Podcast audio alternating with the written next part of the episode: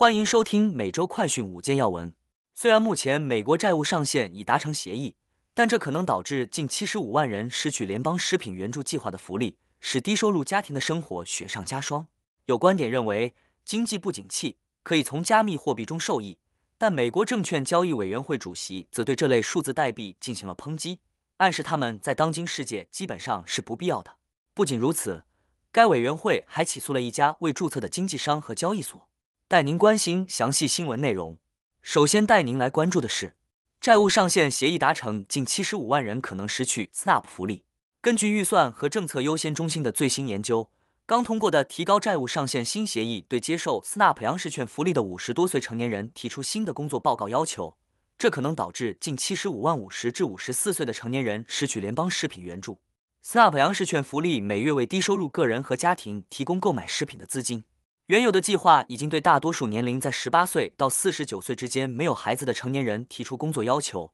新法案则提高了这些要求适用的年龄，将包括五十至五十四岁的无子女工人。该法案将按年龄逐步将这些工人纳入其中，从法律颁布后九十天开始，从五十岁开始，最终在二零二四年扩大到五十三岁和五十四岁的人。这些新要求将持续到二零三零年十月一日。该中心 SNAP 国家战略主管伯伦表示，扩大工作要求可能会使老年工人更难找到支持，他们试图重新进入劳动力市场时也可能面临歧视。接下来要带您关注的是，SEC 主席质疑是否需要更多数字货币。周二，美国证券交易委员会主席詹斯勒在节目上对加密货币和其他数字代币进行了抨击，暗示他们在当今世界基本上是不必要的，称美元、日元、欧元都是数字货币。他表示，投资大众受益于美国证券法、加密货币这些自称为交易所的交易平台融合了多种功能，也需要遵守相关规定。与此同时，该委员会对一些主要的交易比特币及其同类产品的交易所采取了激进的措施。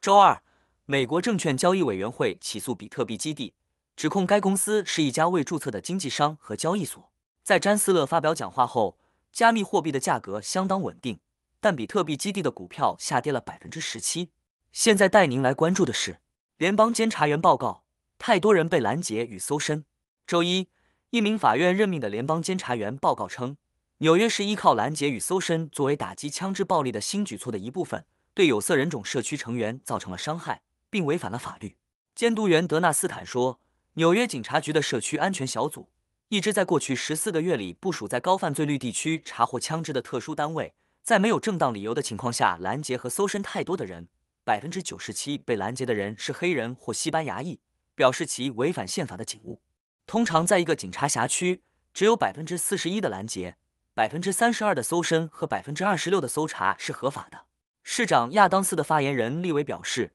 市政府官员对德纳斯坦的研究方法非常担忧，他们是在新闻媒体报道后才得知他的研究结果的。并称，自社区安全小组成立以来，枪击事件有所减少。接下来带您关注的是，新研究表明，气候变化可能加剧飞行气流颠簸。英国最近的研究表明，全球气候变化可能会使飞行期间的气流颠簸更频繁，并且更严重。雷丁大学的研究人员利用卫星数据估计，在地球的高速气流沿线地区，一种特定的气流增加了约百分之十五。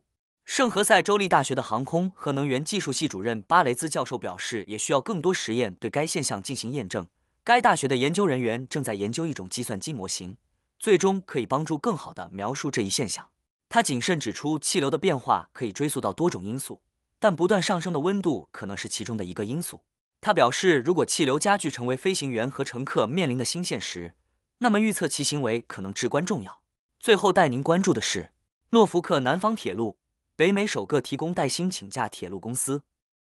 周一，诺福克南方铁路公司成为北美第一家为所有工人提供带薪病假的主要货运铁路公司，而其他铁路公司也在取得相应进展。自今年年初以来，近百分之六十五的铁路公司工人获得了这一基本福利。大多数铁路公司，包括 CSX 运输公司、联合太平洋铁路、美国伯灵顿北方圣泰菲铁路运输公司。加拿大国家铁路和加拿大太平洋堪萨斯城铁路表示致力于解决这一关键问题，但仍在与一些工会进行谈判。同日，联合太平洋铁路公司宣布将为大约五千六百名工程师提供带薪病假。大多数病假协议提供四天带薪病假，并允许工人选择将三天的事假转换为病假。在运营列车的过程中，忍受着最难以预测的时间表的列车员和工程师们有五天的带薪病假，他们可以选择将两天的病假转换为病假。以上是今天的每周快讯五件要闻，更多完整新闻内容，请关注凤凰美洲台微信、隐私、脸书、小红书、TikTok、油管、推特等各社群平台。